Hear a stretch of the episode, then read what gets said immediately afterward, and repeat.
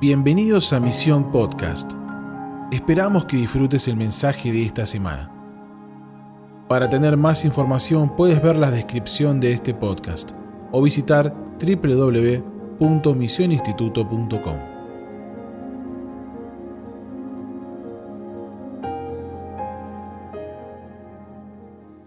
Siento que Dios está fortaleciendo tu mente y tu corazón, por eso había cosas que hasta hace un rato te debilitaban, pero la gracia de Dios te fortalece. ¿Y cuántos interpretan muchas de las cosas que le está pasando como un entrenamiento? ¿Sí? Así que no te quejes, sino fortalecete en el Señor y en el poder de su fuerza y, y prepárate para todo lo que viene. Bueno, estamos en un momento tremendo porque mañana vamos a tener una vigilia por primera vez en este año. Yo pensaba que hace meses atrás cuando ni sabíamos cómo hacer Betania con la pandemia y seguíamos ahí en el cuartito que éramos dos o tres y, algunos pasaban toda la noche. Qué lejano que era pensar que mañana habrá cientos de personas en este lugar y cientos de personas conectadas y estaremos velando toda la noche. Y creo que hay algo muy profético en lo que va a pasar mañana, así que les quiero animar a que estén estén bien conectados. Yo sé que ya no hay más lugares presenciales para estar acá físicamente, pedimos perdón, estamos ya eh, fuera del cupo, pero eh, puedes estar online y, y, si no te llegaste a escribir como alumno de misión, los que no son alumnos, lamentablemente solo online, pero conectate porque sentimos que mañana Dios tiene algo muy poderoso para darnos. Y más allá de lo que pase, solo lo que vamos a hacer, escucha esto, de permanecer toda la noche despiertos, yo siento que ya eso es una profecía. ¿Sí? Leía estos días Ezequiel 4 y 5 y veo que Dios es el mismo ayer, hoy y siempre. Y, a Ezequiel Dios les hacía profetizar con su cuerpo, no sé, estar acostado tantos días de un lado, del otro lado. Y a veces Dios se mueve de esta manera y nos hace hacer cosas en lo natural que traen eh, resultados o consecuencias sobrenaturales. Yo creo que el solo hecho de mañana no dormir, toda la noche en obediencia a lo que Dios nos está pidiendo para hacer mañana, solo ese acto natural va a desatar cosas sobrenaturales. Muchas que entendemos y que vamos a vivir, otras que ni entendemos, pero que por obediencia van a ser activadas. Así que yo espero estar renovando tu expectativa para mañana y que podamos disfrutar este día tremendo. Amén. Son muchas, ahí tienen los apuntes, hoy voy a hablarte de el despertar de la gracia y la sabiduría, cómo incrementar y avivar en el proceso de Dios la gracia y la sabiduría. Pero estamos en la serie La Iglesia Gloriosa y estamos viendo profecías de Dios en la Biblia para la iglesia en los últimos tiempos, profecías positivas. Conocemos mucho de la narrativa negativa, pero venimos estudiando hace semanas, tuvimos hace un mes atrás, las dos primeras sesiones de muchas profecías, no sé si se acuerdan, Dios va a perfeccionar la intimidad, Dios va a perfeccionar la manifestación de su presencia, Dios va a perfeccionar el entendimiento. Las últimas dos semanas vimos que Dios va a perfeccionar la gran comisión y lo está haciendo. Si escuchamos lo que Dios está haciendo en Irán, escuchamos lo que Dios está haciendo en Israel y hoy todavía seguimos con esta... Eh, con este balo de la Iglesia Gloriosa. Y la semana que viene vamos a tener un invitado especial, ¿sí? tremendo, un brasilero. Vieron que los brasileros son puro fuego, ¿no? Eh, hay, tres brasileros que representan bien. Eh, vamos a tener, y lo invitamos después de la Copa América para poder cargarlos, ¿sí? Entonces vamos a tener a... Ahí ya se callaron los brasileños. Tenía que decirlo. Eh, vamos a tener a Víctor Vieira, un tremendo hombre de Dios que va a estar con nosotros y nos va a seguir impartiendo esto de la iglesia gloriosa. Son muchas las profecías que revelan que durante la noche más oscura la iglesia experimentará un glorioso despertar. Por eso para mí es muy profético lo de mañana. Quiero usar estos primeros 10 minutos para enfocarte en lo de mañana. toda la enseñanza tiene que ver con esto, pero son muchas las profecías que nos muestran, Dios es como que tiene, ¿cómo decirlo?, una inclinación por esperar los momentos oscuros para hacer las cosas más gloriosas. Así que si estás viviendo un momento oscuro en tu vida, te quiero animar a que te enfoques en Él, aunque estés en medio de la tormenta, porque Él está por hacer algo glorioso en tu vida. Y esto no es una palabra de ánimo, esto es una palabra profética que quiero mostrarte hoy en la Biblia. Que cuando Satanás se resiste mucho, quizás ves muchas manifestaciones de Satanás sobre tu vida, sobre nosotros, sobre lo que estamos predicando, sobre lo que estamos haciendo, pero es porque está justo pronto a perder esa batalla el enemigo y Dios a hacer algo glorioso. Dios nos dio esta palabra para estos próximos días, para la vigilia de mañana. Solo los que permanecen despiertos verán la gloria de Jesús. Y habrá un entendimiento de la palabra y las profecías como nunca antes. Este es el consejo que más el Nuevo Testamento da cuando se habla de los últimos tiempos, que son estos tiempos. Uno dice, ¿por qué hablan tanto de los últimos tiempos? Pues son estos tiempos. ¿sí? E-, Hebreos 1 dice que en los postreros días Dios habla a través del Hijo. A partir de la cruz ya son los postreros días. ¿sí? Hechos 2, Pedro dijo, lo que estamos viviendo son los últimos tiempos. Joel dijo, en los últimos tiempos, esto que pasó en Pentecostés es que muchas profecías ya se están cumpliendo. ¿sí? Y usamos el término últimos tiempos porque es el bíblico, pero podríamos usar estos tiempos. ¿sí? Si, si, a los que están cerca tuyo no les gusta escuchar últimos tiempos, cambiarlo y decir estos tiempos, es lo mismo. ¿sí? Entonces, en estos tiempos, que son los últimos, eh, hay tantas profecías y lo que el Nuevo Testamento más nos aconseja es esto, velen, estén despiertos. Por eso lo que vamos a hacer mañana va a ser muy profético. ¿sí? Dice, estén despiertos.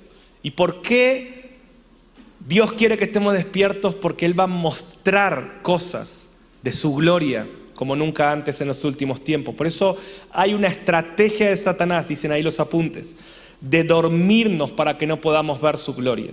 ¿Sí? Y esto es lo que yo sentía, mis hermanos. Satanás quiere dormirte. Él sabe cuáles son mis somníferos. ¿no? Él sabe qué es lo que a mí me adormece, lo que adormece mi fe. Él sabe dónde golpear. ¿sí? Satanás es astuto. Si no fuera astuto no sería el enemigo de Dios. Satanás sabe dónde atacar. ¿sí? Y él, está, él, ya tiene como unas pastillitas ahí, me lo imagino yo, que dice somníferos de Maxi Ceravica, y ya sabe cuáles son las cosas que a él lo distraen, que a él lo adormecen, que a él no lo dejan estar despierto para ver la gloria del Señor. Por eso hay una estrategia de dormirnos, pero yo declaro en el nombre de Jesús que te vas a despertar, que te estás despertando, y que mañana va a ser una noche profética. Sea que tengas una experiencia gloriosa o no mañana, algo se va a activar. Vos le vas a decir a tu carne, a tu alma y a tu espíritu, no me voy a dormir. Por más que, miren, mañana seguramente va a haber un momento de la noche donde te va a atacar el espíritu de somnífero, ¿no? Y vas, a hacerte que estás orando, ¿sí? Pero estás tirado en el piso, yo voy a ir a chequear si estás orando o durmiendo. pero cuando te venga ese sueño, ¿sí? Cuando te venga ese sueño, tomalo así, tomalo como interpretalo, entendé que así funciona, ¿sí? así funciona en lo espiritual, que el enemigo quiere adormecerte. Y no es una noche física, es una noche espiritual que hoy ya está sobre las naciones, que se va a incrementar hasta que Jesús venga. Esa noche eh, está cargada de esa oscuridad de distracciones, de tentaciones, de amor al dinero, de entretenimiento, de un montón de cosas que vamos a ver. Pero vas a estar despierto a esas cosas para ver la gloria del Señor. Y, solo lo quiero pasar volando, pero en Lucas 9 vemos algo que a mí me gusta enseñar mucho y me han escuchado y lo hemos escrito también en algunos libros sobre el monte de la transfiguración y cómo el Señor invita a esos discípulos al monte de la transfiguración, a los más íntimos. Y Dios está invitando a los más íntimos. Me encanta lo que decía Asher Tritter la semana pasada, que decía, cuando Dios ve una nación, Dios ve el remanente. El remanente de una nación determina el destino de esa nación. Si se humillare mi pueblo, sobre el cual mi nombre es invocado, yo sanaré toda la nación. O sea, cuando Dios va a definir el destino de una nación, no ve la actitud incrédula o idólatra de la mayoría, Él siempre ve la actitud de ese remanente. Dice, si ese remanente se humilla, yo sano toda la nación. Entonces, lo que Dios va a hacer en tu iglesia, en tu familia, en tu matrimonio, en tu casa, en tu nación, no tiene que ver con la actitud de toda la nación, ni siquiera la actitud del presidente, tiene que ver con la actitud del remanente. Por eso Dios llama a tres, un remanente de los doce, Dice, a estos tres yo le voy a mostrar mi gloria, pues si estos tres la agarran, no solo los 12, después los 120 y los cientos y miles que vienen en los próximos años van a ser avivados.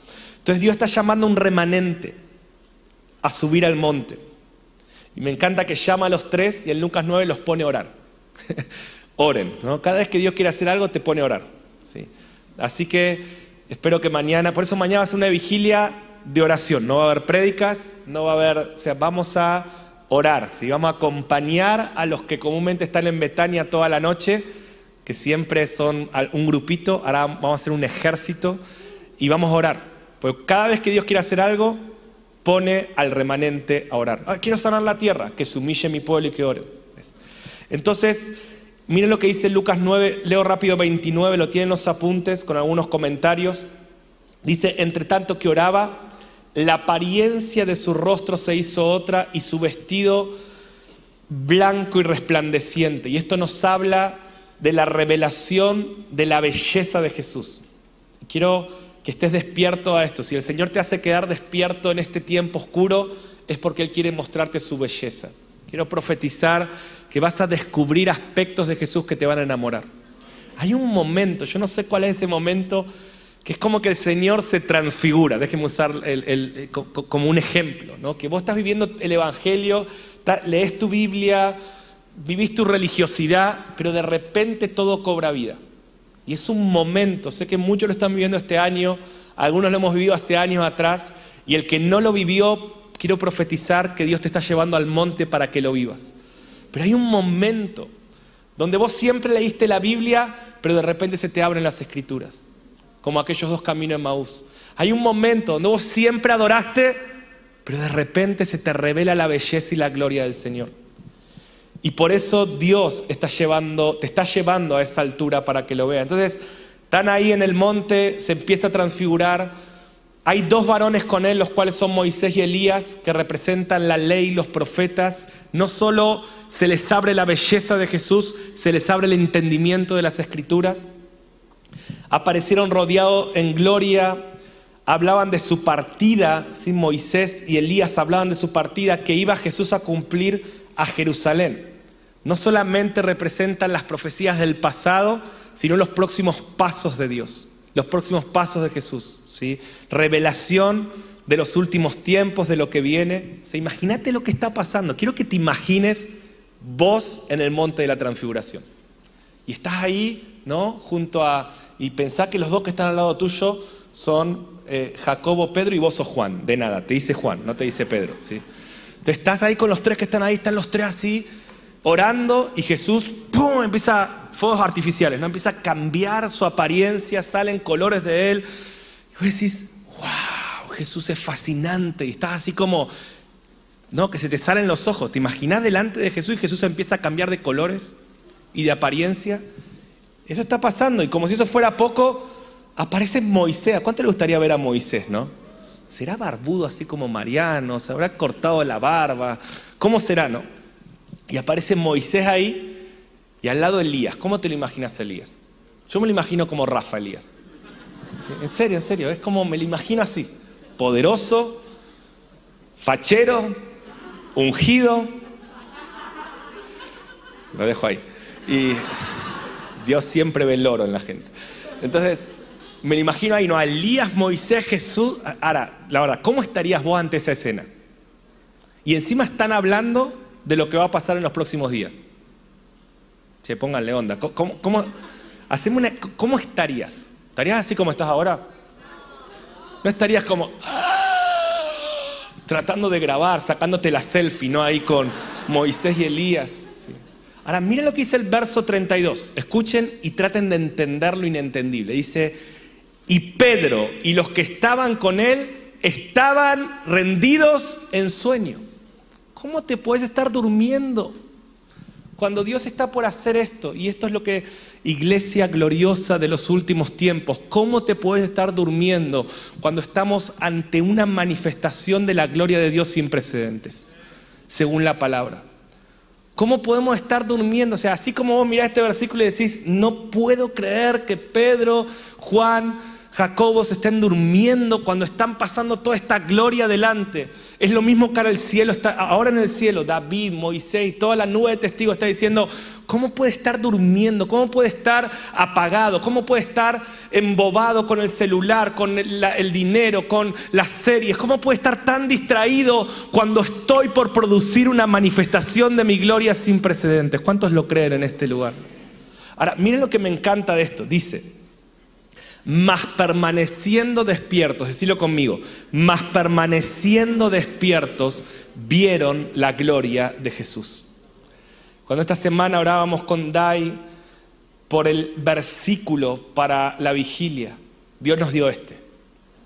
Eh, solo esa parte, ¿sí? Más permaneciendo despiertos, decilo conmigo, más permaneciendo despiertos vieron la gloria de Jesús. Una vez más, más permaneciendo despiertos vieron.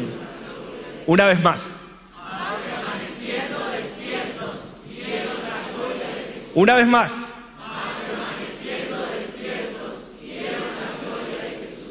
Amén.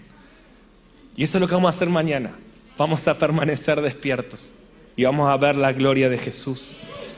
Entonces Dios quiere fascinar a la iglesia con su belleza, abrirle las escrituras, pero hay que permanecer despierto. Y de vuelta, lo que va a pasar mañana va a ser un acto profético. Y vas a estar profetizando. Por eso te animo a que, sea que te quedes en tu casa online, si permanece despierto, una noche, una noche Profetiza con tu cuerpo, profetiza con tu alma. Dile, Dios, yo seré de los que en los últimos tiempos se mantienen despiertos y yo no duermo hasta no ver tu gloria. Y es espiritual, es, es lo que dice ahí la siguiente pregunta. ¿Qué te está tratando de dormir? ¿Qué te distrae? ¿Qué te está seduciendo para alejarte de la voluntad del Padre? Yo estaba estos días con esta pregunta en mi espíritu. Decía, Dios, abrí mis ojos a lo que me distrae. ¿sí? Saben que hay un integrante de mi familia que nadie conoce, se llama Bruno Senewald, es un beagle, ¿sí? iba a traer foto pero me olvidé, es mi perro, que entre las cosas eh, sin orar que hice en la pandemia fue comprar un perro, ¿sí? uno cree que no tiene que orar por esas cosas, créeme que hay que orar por esas cosas. Y me moví ahí en emoción para bendecir a mi esposa, a, mis hijas, a mis hijas. Pero bueno, ya no se puede volver. En fin, eh, es tremendo, Bruno, en todo lo que esa palabra. Busquen tremendo en Google y me van a entender. Eh, y es un beagle, ¿no? O sea, los que tienen beagle saben. O sea, todo lo que sea palpable lo come, lo muerde y lo rompe. Personas, ropa, plantas, pinos, eh, todo, todo, todo lo que no sea espiritual lo come, lo muerde y lo rompe. Entonces eh, hicimos una tranquera para que cuando vienen personas que no queremos que sean destruidas, podamos meter a la fiera ahí adentro. ¿sí? Me acuerdo que una de las cosas que me había inspirado a comprar el Beagle era que mi amigo Benjamín Núñez había comprado uno. Para cuando yo lo compré, él ya lo había regalado el de él. Y, dije, Señor, ¿por qué tomo la parte que no tengo que tomar de la gente que uno ama? ¿no? Y bueno, en fin. La cosa, para hacer la historia corta, que claro, cuando lo quería encerrar porque venía alguien a trabajar o por lo que fuera, yo le agarraba siempre comida, ¿no? Y lo empezaba como a, a, llevar hacia la tranquerita y el tipo desesperado por la comida solo olía, se venía a la tranquerita, cerraba la tranquera y que se queda ahí todo el día, ¿no? hasta que el tipo me, me descubrió y se dio cuenta cuando yo voy con la comidita que eso termina en la tranquera. Entonces ahora ya no sirve la comidita. Y yo cuando estaba hablando de esto, se me vino eso, ¿no? Porque a veces siento que el enemigo hace eso con nosotros. ¿sí? Perdón por estar diciéndote perro, pero el enemigo, ¿qué es lo que te lleva a la tranquera? ¿Sí? ¿Qué es lo que te está... Dios me trajo esa imagen cuando estaba armando esta enseñanza, que porque lo estaba revisando en mi vida. ¿Qué es eso sutil que voy oliendo, que es como una tentación o es un deseo de mi corazón que no es lo que Dios quiere o es una distracción? Que lo voy siguiendo, son pensamientos, son comentarios, son actitudes. ¿Qué es lo que te duerme? ¿Qué es lo que te está seduciendo para alejarte de la voluntad de Dios? Y recordé que en el libro Hijos de la Intimidad escribo un capítulo sobre Lucas 2 que se llama Perdidos en los negocios del Padre. Y hablo de una generación que no está siendo seducida por el mundo, sino que está siendo seducida por el Padre. Y que el Padre te está llevando y te atrae. Y es el Padre, así como el mundo te quiere seducir y hacerte perder del reino, también el Padre nos está trayendo. Y yo creo que este año Él lo ha estado haciendo con amor, con cuerdas de amor. Y Él te está llevando a su voluntad. Pero ahí en Lucas 2 habla de cuando Jesús se perdió, ¿sí? Y, Jesús era pequeño, la palabra no nos habla mucho sobre qué pasó con Jesús antes de los 30 años. De hecho, Lucas 2 es uno de los capítulos donde más nos habla de Jesús de niño, de adolescente. No sabemos bien, y, yo le puse esta prédica el despertar de la gracia y la sabiduría, pensando cuándo fue el momento que en Jesús se empezó a despertar esto antes de su ministerio. Y lo encuentro en Lucas 2. Yo ahí en, la, en, la, en, el libro cuento la anécdota de cuando yo tenía cinco años y mis papás cuentan que yo me perdí en la playa, ¿sí? acá en Argentina, porque pasó este, ¿cómo se llama eso? No me acuerdo el nombre, que venden en la playa. Eh, no, no, no eso. Algodón de azúcar, no, a ver, vos, seguí, seguí tirándome, yo estoy. ¿Eh? Eso, los barquillos, ¿sí? Acá en Argentina, los que no son de Argentina, perdón, pero a mí me encantaban los barquillos. Eso de nuestra época, ¿no? Solo Facu y yo sabemos eso. Ahí googleé en barquillos. Bueno, ahí está, sí, gracias. Entonces, eh, yo me acuerdo que son como unos dulces, y yo, claro, cinco años, y eh, miré al barquillero, no sé si se dice así, pero al que vende esto, y me empecé a ir y me fui, me fui, viste, como un niño detrás de él, ¿no? Medio como omnibulado, ¿cómo se dice? omni, ah, omnubilado, gracias, hoy estoy trabado. Me fui omnubilado con él y me perdí. Y mis papás empezaron a, a, buscar desesperadamente y en Argentina hacen algo cuando un niño se pierde en la playa que todos se empiezan a aplaudir. Ah, lo saben. Todos se empiezan a aplaudir y vos empezás a mirar y ahí está el niño perdido. Entonces todos aplaudiendo, no, yo estaba, gracias, gracias, no, no, yo estaba llorando. Y mis papás desesperados buscándome hasta que me encontraron, pero yo en el libro cuento esto, que Dios me hizo acordar esa anécdota, porque cuántas veces, escucha bien, los dulces de este mundo nos alejan de los brazos del Padre. Y cuántas veces tan sutil, ¿no? Vamos como eh, detrás de esas cosas y cuando nos queremos acordar, estamos perdidos de la voluntad de Dios, estamos dormidos a la belleza de Jesús. Y hoy, si podríamos describir la iglesia, creo que es la, la mejor escena, imagen para describir la iglesia. Una iglesia que ha seguido los dulces del mundo y está perdida de la gloria del Señor y está sobreviviendo, ¿sí? débil. Y Dios dice, va a haber una iglesia gloriosa que no va a estar perdida en los dulces del mundo, va a estar perdida en los negocios del Padre. Y esto nos muestra Lucas 2. Jesús es preadolescente, tiene 12 años, dice la palabra, y van todos a Jerusalén a celebrar la Pascua. ¿sí? Una vez al año subían todos a Jerusalén a celebrar la Pascua, iban todos con los parientes, se me lo imagino, con los primos y, y los padres, iban todos hacia Jerusalén. Y dice que están una semana ahí en Jerusalén en esta fiesta. O imagínate los que viven en una ciudad del interior de, de, tu país y de repente poder ir a la capital, al lugar donde está todo el mundo y es la fiesta anual y es el momento que más esperan todo el año y todo el mundo está esperando eso. Sin embargo, cuando están regresando a la semana, los papás se dan cuenta que Jesús, el niño Jesús, no está. Y los que somos papás, vos imagínate estos tipos, y los que no son papás les va a servir esto. ¿Vieron la película Mi pobre angelito? Bueno, imagínate, Kevin, ¿no? O sea, Jesús, Yeshua, no sé cómo ha sido, pero María se da cuenta, ¿sí? Vieron que hasta mi pobre angelito tiene base bíblica. Tremendo, ¿no? O sea, eso pasó en Lucas 2. Escuchen, pasan los días y María y José están, ¿dónde está Jesús? Ahora, quiero que te imagines un segundo, porque cuando mis papás cuentan la historia de cuando yo me perdí a los cinco años, fueron 20 minutos de estar perdido. Pero imagínate perder a tu hijo por tres días. Entonces, claro, la Biblia dice que lo buscan desesperadamente. ¿sí? Lo buscan desesperadamente hasta que lo encuentran a los tres días. Y quiero que leamos algunos principios de ese relato. Lucas 2.46 dice, y aconteció que tres días después lo hallaron en el templo, sentado en medio de los doctores de la ley, oyéndoles y preguntándoles. O sea, tres días perdidos. yo no sé qué hacen los niños judíos a los 12 años, pero te puedo decir lo que hacen los niños latinos, ¿no? A los 12 años. ¿Qué hace un niño a los 12 años? Si juega a la play, juega al fútbol.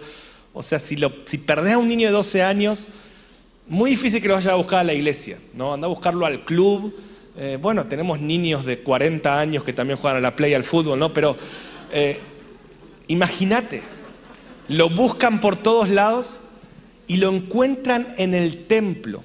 O sea, este es el texto que va a decir en un rato Jesús diciendo, yo me he perdido en los negocios de mi Padre. O sea, Jesús está despierto. Jesús venció los omníferos, Jesús venció los dulces y se perdió. Jesús habla de una generación que va a estar perdida en los asuntos del Padre. Pero ¿cómo empieza ese proceso que también va a terminar diciendo este texto que Jesús crecía en gracia y en sabiduría para con Dios y con los hombres. Y esto es lo que puso la carga de predicar esto. Dios está dándonos tanto. ¿Cuántos sienten que este año están recibiendo mucho de parte de Dios?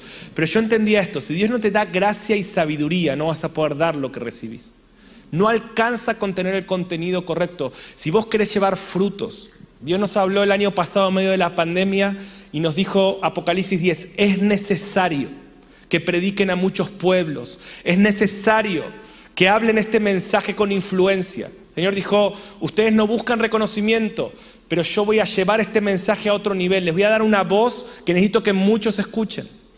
Y está pasando, ¿no? Está pasando. Misión pasó de tener 900 alumnos a más de 2000. Y esto está creciendo porque Dios lo dijo. Pero ¿cómo crecemos en gracia? ¿Cuántos quieren tener gracia?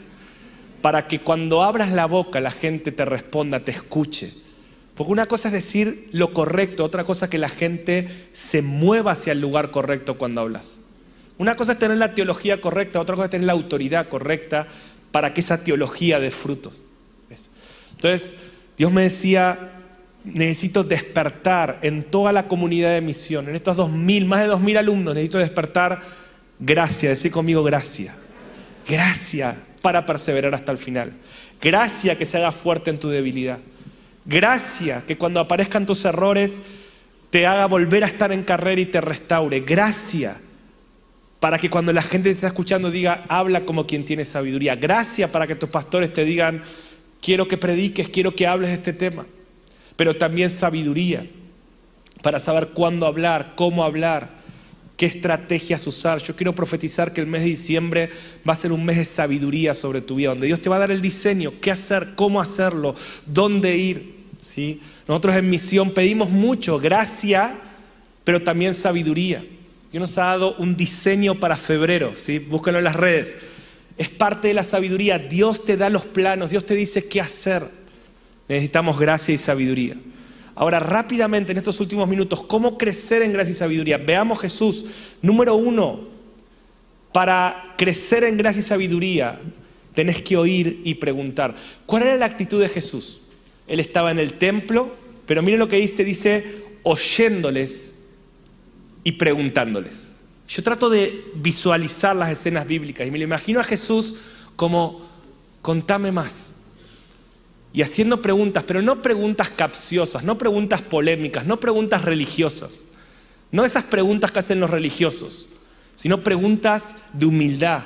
Yo me lo imagino así, preguntas de hambre, preguntas de quiero saber más, Señor, quiero conocerte más, Señor, ¿cómo hago? Señor, ¿qué crees que cambie? Esa clase de preguntas, y me encanta que Jesús estaba oyendo y preguntando. Decía esto conmigo, oír y preguntar son el secreto de la sabiduría. Una vez más, oír y preguntar. Una vez más, oír y preguntar. Quiero que te entrenes para oír más. y hablar menos. Aprender a oír. El secreto de un profeta no está en su boca, está en su oído. Aprender a oír. Que en este tiempo, ¿cuántos de vuelta quieren crecer en gracia y sabiduría? Hay que oír y preguntar. Pero preguntar no con actitud religiosa, con hambre. Señor, quiero conocerte más. Señor, ¿cómo es eso de los 150 capítulos? Señor, ¿por qué crees que hagamos una vigilia? Señor, ¿qué estás haciendo a través de esta circunstancia difícil que me está pasando? Te estoy fortaleciendo la mente y el corazón. Preguntar más, oír más, hablar menos, oír más. Ese es el, el secreto de la sabiduría. ¿Qué hizo Jesús hasta que llegó a los 30 años? Oyó y preguntó. Por eso cuando llegó el tiempo de hablar, sus palabras tenían peso. La mayoría no entiende el tiempo de aprender, de entrenarse. Entonces cuando llega el tiempo de hablar, sus palabras son débiles. Pero las palabras cargadas de autoridad son de los que oyen y preguntan. Oír y preguntar representa el hambre espiritual. Cuando crece nuestro ministerio, debilitamos la capacidad de oír y hacer preguntas correctas a Dios. Cuando nuestro ministerio empieza a crecer, cuando nos damos cuenta que Dios nos usa, te lo digo con autoridad, cuando te das cuenta que Dios ya te está usando, lamentablemente perdemos la capacidad de oír y de preguntar, que para mí preguntar es orar. Preguntar es decirle a Dios, ¿qué quieres que haga? ¿Qué quieres que cambie? ¿Qué me estás hablando? ¿Cómo quieres que siga? Por eso creo que mañana va a ser una noche de oír y preguntar. Y Dios te va a responder, clama a mí, yo te responderé. Pero también quiero profetizar sobre tu vida, recibir lo que, aunque crezca mucho tu ministerio, nunca perderás la capacidad de oír a Dios y de preguntar con humildad. Y lo profetizo sobre mi vida, lo profetizo sobre el staff, que Dios renueve la capacidad de oír y de preguntar. Entonces, ¿Qué me quieres decir en este tiempo? Ahí les anoté algunas preguntas, pero anotá las tuyas para mañana. ¿Cuáles son las preguntas con las que vas a venir mañana a este templo espiritual? ¿Sí? Para crecer en gracia y sabiduría. No Dios no te puede dar sabiduría si no haces las preguntas correctas. ¿Qué me está durmiendo? ¿Qué me está distrayendo? ¿Qué tengo que seguir el año que viene? ¿Cuáles son esos dulces que me están encerrando y alejando de tu belleza y de tu gloria? Sigamos el relato. Lucas 2, 48 al 49 dice, cuando le vieron los papás, se sorprendieron. Y le dijo su madre, hijo, ¿por qué nos has hecho así? Imagínate la mamá. ¿Por qué? ¿Dónde estabas? Kevin. ¿Por qué hiciste esto? ¿Qué nos has hecho? Todos la vieron, ¿no? Esa es tremenda. He aquí tu padre y yo te hemos buscado con angustia. ¿Te imaginas la escena? Imagínate después de tres días. Lo encontrás. Yo me imagino a Connie. La mato. No, perdón, no, pero. ¿Dónde estabas tres días sin dormir? Tres días. ¿Dónde estabas? Y escuché la respuesta de Jesús, un capo, ¿no? Entonces él le dijo, ¿por qué me buscabais? Ven que era adolescente, pero era bravo también. ¿eh? Yo sé que Jesús, pero no es la mejor respuesta. Adolescentes no... Sí, es Jesús, sí. Adolescentes sí, pero bueno, fíjate. ¿No sabíais que en los negocios de mi padre me es necesario estar? Ahora, después a decir que no lo entendieron. Pero quiero dejarte este principio. Para crecer en gracia y sabiduría, tenés que estar en los negocios del Padre. ¿Saben que la palabra negocio significa negar el ocio? Yo te puse tres principios para esta generación gloriosa que va a crecer en sabiduría y en gracia para con Dios y con los hombres. Número uno, dijimos oír y preguntar. Número dos, negar el ocio. Decir conmigo, negar el ocio. El ocio, los entretenimientos, las distracciones, nos duermen y quitan el lugar de ver su gloria, tenemos que negar el ocio. Jesús desde pequeño estaba perdido en los negocios del Padre. Hay una lucha entre el sistema del mundo y la voluntad del Padre. Te acercás, me encanta esto, te acercás a la voluntad del Padre venciendo las distracciones del mundo. Esta generación, la estrategia de Satanás es un ocio que parece inofensivo pero es mortal. Entretenimientos que te duermen. Y yo sé que le estoy hablando un remanente, pero sé que ese remanente va a determinar el destino de naciones. Pero hay un remanente que va a negar el ocio. Hay un remanente que va a vencer esas sutiles distracciones, como dice Cantares 2, que va a cazar esas zorras pequeñas. ¿Cuáles son las zorras pequeñas? Que te están robando la voluntad del Padre, la belleza del Padre, que te están durmiendo. Pensá en este día, ser radical, ser radical, ser radical. Hay horas que estás pasando quizás en redes sociales o en entretenimientos sutiles. Pero que el ocio es pecado. No, no, no, no. No digo que el ocio es pecado. Pero hay una generación que niega el ocio por estar en la voluntad del Padre. Y que experimenta placeres superiores. Y que experimenta bendiciones superiores. Y que crece en gracia y sabiduría.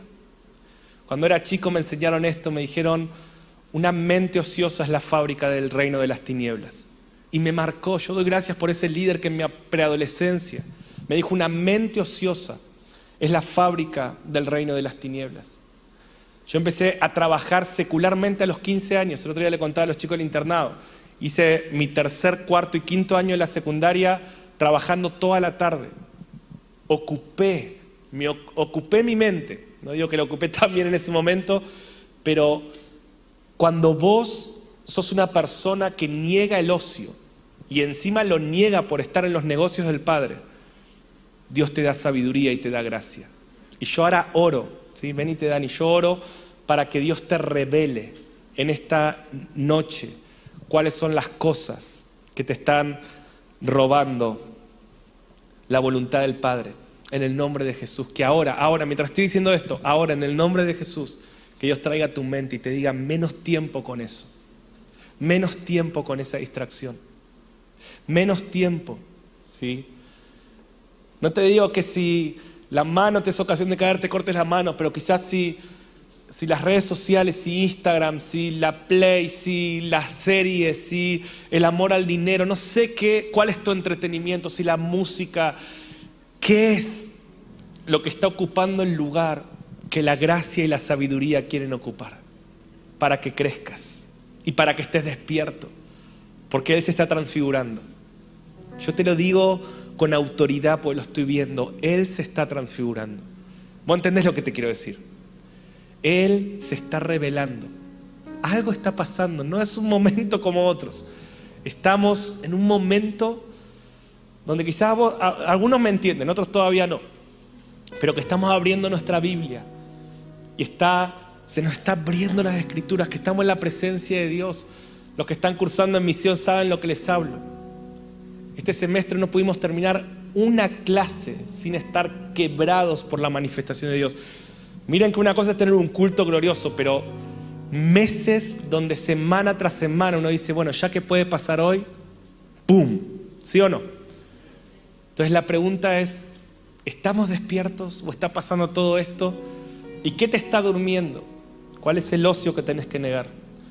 Y por último, me impactó cómo termina esta historia de Jesús perdido. Lucas 2.50 al 52, últimos versículos.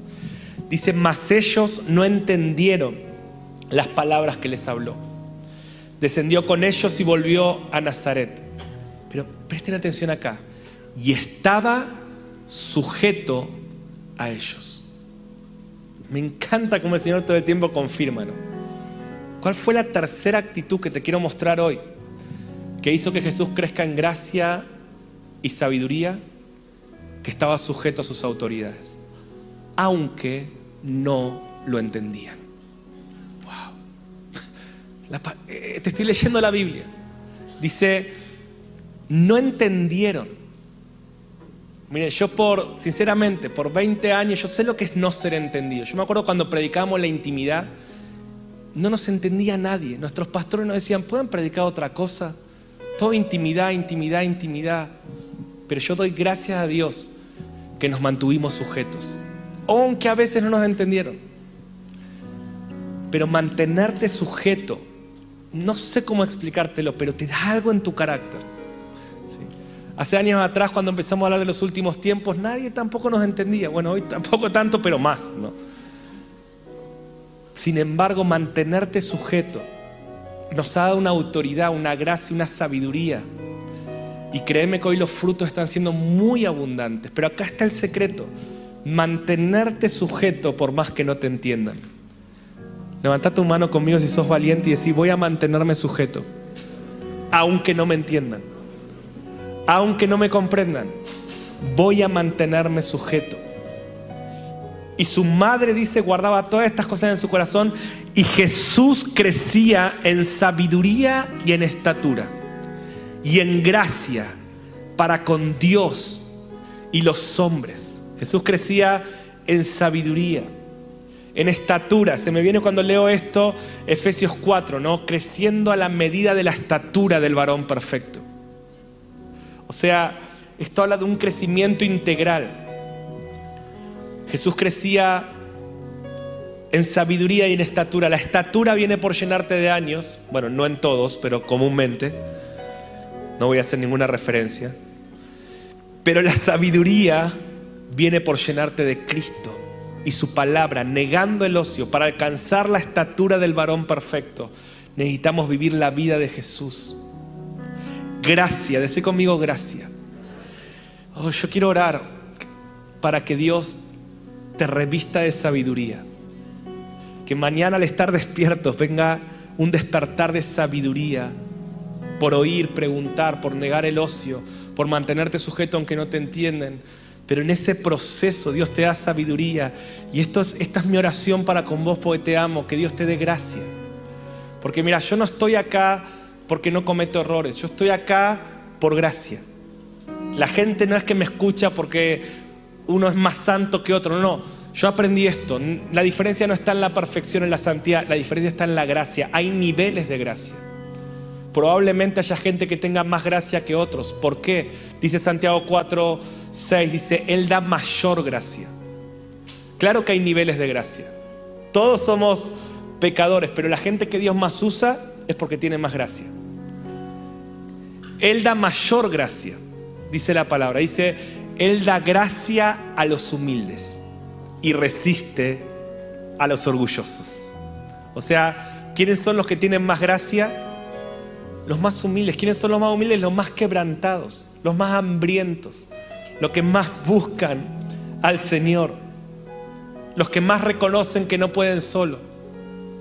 Y en ese proceso los que se quiebran, los que quiebran su voluntad. Si quebrantamiento significa quiebre de voluntad. Decir, si es posible que pase de mí esta copa, pero no se haga mi voluntad, sino la tuya. Por eso los humildes se mantienen sujetos. Por eso los humildes escuchan. Por eso los humildes niegan el ocio, no porque son más espirituales, porque son más dependientes, porque son más hambrientos. Y Dios da mayor gracia. Yo quiero profetizar más gracia sobre tu vida. Escucha esto, para con Dios para con Dios. Y halló gracia delante de los ojos de Dios. Esa es mi oración. Señor, quiero hallar gracia ante tus ojos. Pero para con los hombres, para con las personas, quiero profetizar que Dios te va a dar mayores niveles de gracia. Amén. Pero hay que perderse. ¿Cuándo están dispuestos a perderse en los negocios del Padre? A mantenerse despiertos. Eso es un oponente de pie. Oro para que mañana el acto profético de estar despierto toda la noche sea una profecía de que no te vas a dormir, de que vas a, perderte en los negocios del Padre. Que venga el equipo, que venga el equipo a estos últimos 10 minutos. Cerra tus ojos. Quiero leerte cómo terminé ese capítulo en el libro. Sé que muchos de ustedes lo leyeron, pero hoy lo leía y sentía que esto era una palabra para ustedes. Dios está levantando una generación de hombres y mujeres que se están perdiendo en los negocios del Padre. Qué tremendo, esto lo escribimos en el 2012, pero yo veo cómo Dios está acelerando esto en estos tiempos. ¿Cuántos lo creen? Dios está levantando una generación de hombres y mujeres que se están perdiendo en los negocios del Padre. Todos van en una dirección. La caravana de este mundo tiene un rumbo fijo y un destino claro. Futuros seguros, comodidades humanas, éxitos materiales, vanaglorias pasajeras y placeres temporales. Sin embargo, allí no encontrarás a los hijos de la intimidad. No van tras los dulces de este sistema. Se están extraviando en los asuntos eternos. No los busques donde el sentido común dice que deben estar. No los hallarás allí. Son hijos del viento que están, siendo, están siguiendo los soplos de la boca del Padre. No están forjándose un futuro económico o construyendo castillos seguros. Algo mayor los atrajo. No importa si tienen 12 o 60 años. Son aquellos que Dios está preparando para la revolución que ha de manifestarse. Los hijos de la intimidad no son comprendidos, así como los padres de Jesús no entendieron de qué hablaba. Algunos los llaman fanáticos, otros extremos, pero allí están sumergidos en la palabra de Dios, correspondiendo a cada profecía bíblica, cultivando vidas de intimidad y adoración, predicando el Evangelio a tiempo y fuera de tiempo. No van tras los salarios temporales, sino que reclaman la herencia eterna. Por favor, no los busques entre la multitud porque vas a perder el tiempo. La palabra negocio significa negar el ocio, tiene que ver con activación. Hay muchos cristianos aburridos en la iglesia. El mundo anestesia a los hijos de Dios de las cosas que realmente importan. Los entretiene con un ocio mortal. Sucede en matrimonios, adolescentes, ancianos ve una caravana de jóvenes que van tras los placeres de la carne, están desperdiciando sus mejores años, aquellos de mayor vigor y fuerza en asuntos que no valen la pena. A los 18 años me encontraba viviendo solo en otro país, en un seminario, perdido en los negocios del Padre. A los 21 años fundamos el Instituto Misión. Me decían que era demasiado chico, que los jóvenes de mi edad se ocupaban de otros asuntos, que el ministerio no me daría un seguro económico ni un futuro profesional. Pero algo mayor me había cautivado. Solo quería honrar al Padre y ver a mi generación correspondiendo a su amor. Mi testimonio es claro, mientras busqué el reino de Dios y su justicia, todo me fue añadido. No estoy diciendo que todos tienen un llamado al templo a tiempo completo pero sí creo que todos han sido llamados a extender el reino a tiempo completo y en todo lugar. Creo en un remanente que no se postra ante Baal ni lo besa, como en la época de Elías. Estos vencerán el sistema, negando el ocio de este mundo y activándose en los planes eternos. Dios está lanzando estos profetas como saetas en cada nación y ciudad con una unción poderosa. Se han perdido de la caravana del mundo, de la carne y de la religión. Como aquel hombre que describen los evangelios, se encontraron un tesoro en medio de un campo y vendieron todo lo que tenían para comprar esa tierra. No les costó mucho, sino todo. Quizás se pierdan de sus familias y amigos, pero están donde el Padre los quiere. Y desde ese lugar serán lanzados como edificadores de los cimientos de la gloria postrera. Si eres uno de ellos, levanta tus manos. Gracias por escucharnos. Esperamos que hayas disfrutado el mensaje de esta semana. Para tener más información puedes ver la descripción de este podcast o visitar www.misioninstituto.com.